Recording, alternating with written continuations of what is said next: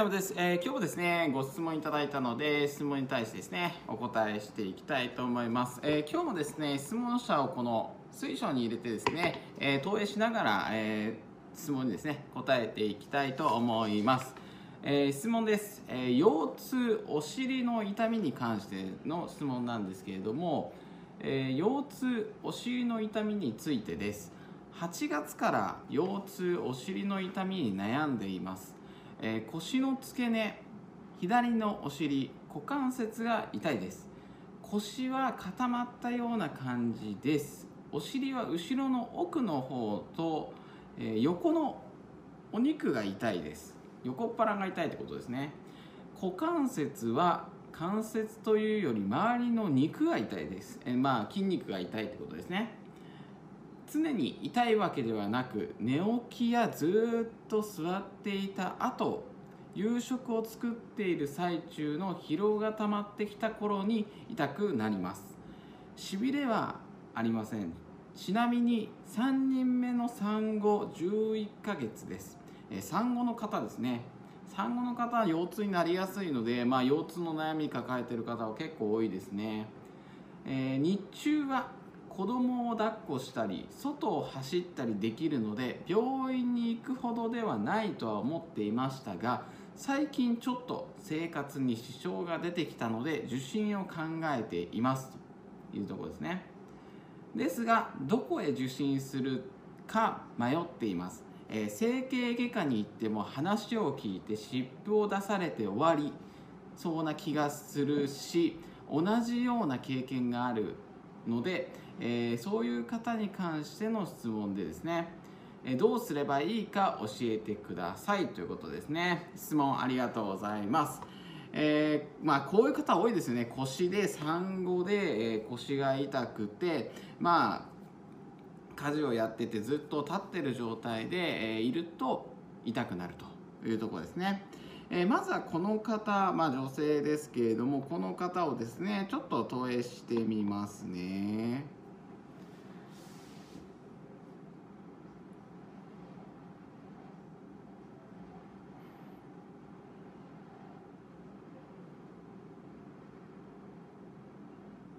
うん OK ですちょっとお体見させてもらいますね。で腰の部分をまず見たいので腰が腰痛で悩まれてるってことなんで、え立ち上がりの動作とかずっと同じ姿勢でいると、え腰が痛くなるということですね。で腰の部分をちょっと見ますね、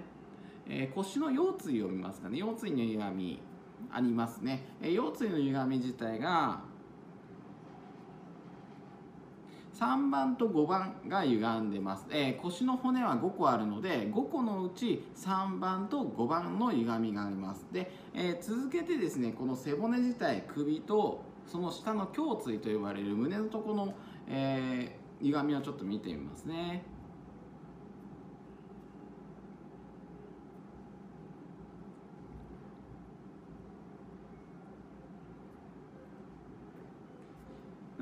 胸椎首の歪みはそんなにないんですけれども胸椎首の下ですね12個ありますけれども12個のうちですね2つ歪みがあります、えー胸椎の1番と12番、えー歪みやすいポイントですね。ちょうど首からその胸椎に、えー移行する部分だったりとか、えーその胸椎からですね腰椎、え腰の部分に移行する部分っていうのの歪みを感じます。でその部分に関しては、腰痛には経験あの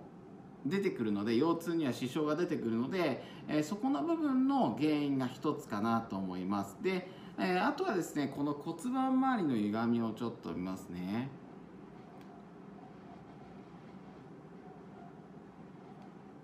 うん、仙骨尾骨も歪んでますね。で骨盤がこっち回り、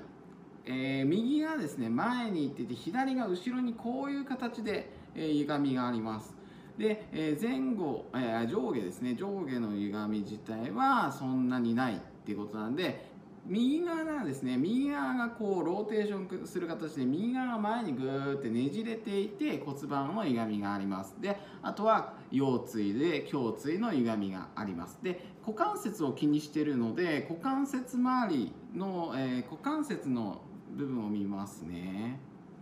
左側の股関節が多少歪みがあります。なので、え股関節あとは骨盤の歪み腰椎の歪み胸椎の歪み、え骨格の歪み的にはそんな感じですね。で、えー、ここ関節きたので他の関節もちょっと見てみますね。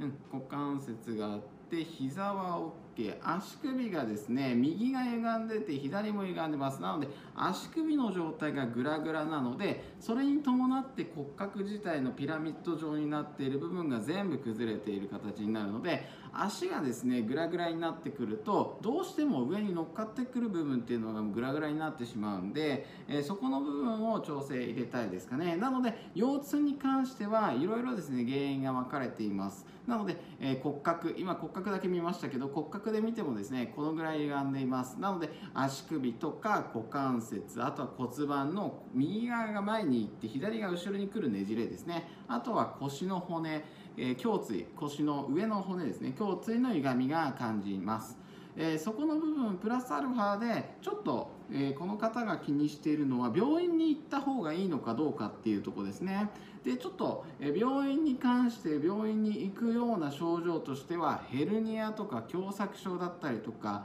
でえ今しびれがないってとこですね。しびれがないのでそんなには支障はないのでそんなには支障ないというか病院に行く必要は多分ないと思います。でちょっとですねそのヘルニアとか狭窄症の部分で、えー、ヘルニアに関しては椎間板といってクッションの役割をしている部分が飛び出てきます。なのでそこに部分の椎間板をちょっと状態を見ますね。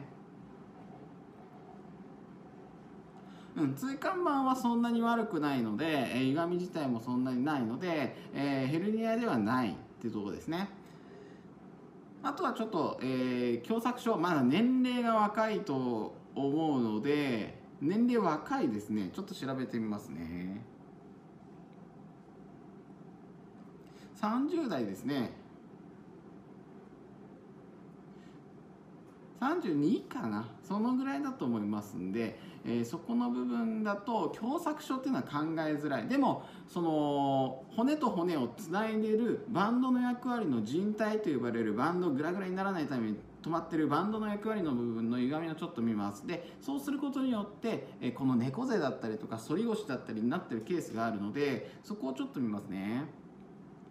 うん、そんなに問題ないので病院には行かなくてもいいと思います。で落ち着いてくると思いますんで、えー、それでですねちょっと様子見てどうかなってとこですね。で、えー、一番悩まれてるのはそこの病院の部分とあとは痛みが取れないとか長く、えー、今までの痛みとちょっと変わってきてだんだんひどくなってきてるってことなんで、え、こうひどくなってきてるケースっていうのはウイルス性のものだったりとか菌だったりが中に体の中に入っていてそれがですね放出できないっていう時にですねうずいたりするんですね。でウイルスとか菌っていうのは1日もう何万とか何千とか入ってきて自分のですね免疫で倒して外に鼻水とかえー、くしゃみとか何でもいいです。便とかおしっことかで流してるんですね。なのでこの流しやすくしてない状態免疫が下がってですね負けてしまうとそういう菌とかウイルスにかかりやすいんです。でこれをですねちょっと入ってるかウイルス菌が入って入り込んじゃってるのかってちょっと調べてみますね。うん、多少ウイルス性のものがあります。なのでウイルスが入り込んでいてなかなか自分の免疫が下がってる状態なんでウイルスがですね中に溜まっている状態なんでその外に体は出そうとしてるけど免疫が足りないのでなかなか殺しきれてないというかですね外に出しきれてないっていうのでうずいていてだんだんだんだんこう痛みが増してるのかなとこなので、えー、そこをですね後でちょっとウイルスも除去しますので、えー、そこの部分をちょっとやっていきたいと思います。なのでこの2点ですねこの方が悩まれているのは、えーそうですね。整形さんに行くのとあとはだんだんだんだん痛みが強くなってきてるのでどうしたらいいかっていうことですね。であとはちょっと産後なので産後なので、えー、環境がですね3人お子さんがいるということなんでちょっとですね感情面が上行ったり下行ったり浮つくとあのイライラしたりとかいろいろな部分あるんでちょっと感情面を見ますね。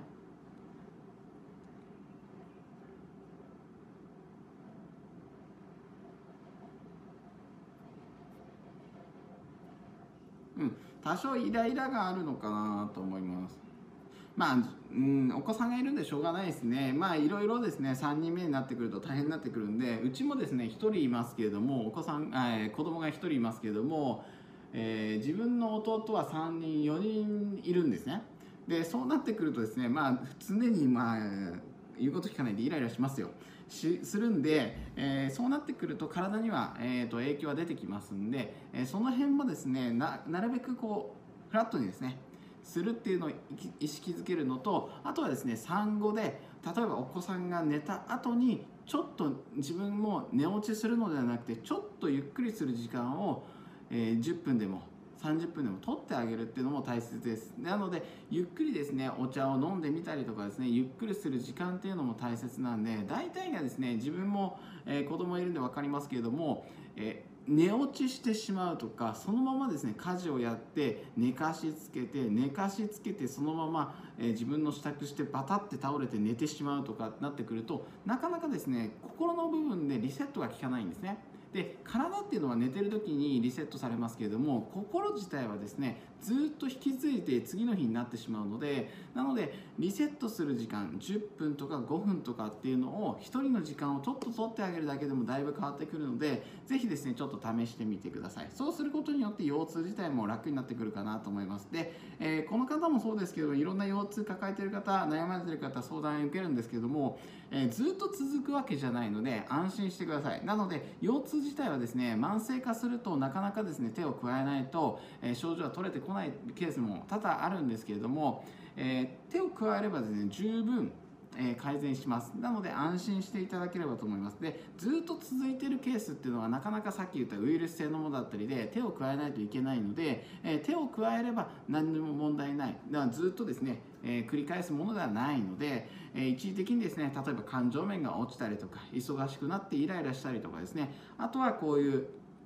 職場の関係人間関係もそうですね。あとは気候だってそうです。今寒い時期なんで、えー、腰痛が出やすい、えー、うちもですね 2, 2日3日前ぐらいにぎっくり腰のですね、えー、連絡が4件ぐらい来ましたね一気に。1日でですね。全部ほとんど遠隔でやりましたけれども、えー、遠隔で調整してですねそしたらまあだいぶいいっていうことです。とこなんで、えー、なので時期的なものもあるのでそういう波の中で人間っていうのは生きているんでどうしても浮き沈みがあるのは当然なんですね。でそこで一喜一憂するのではなくてフラットの状態を常にキープすることが体にも大切になってくると思うんでぜひですね、えー、この方悩まれてる方はちょっとヒーリング後で起こしてですね連絡を、えー、取らせてもらいますんでぜひですね、えー悩まえ、不安を抱えてる方はですね何か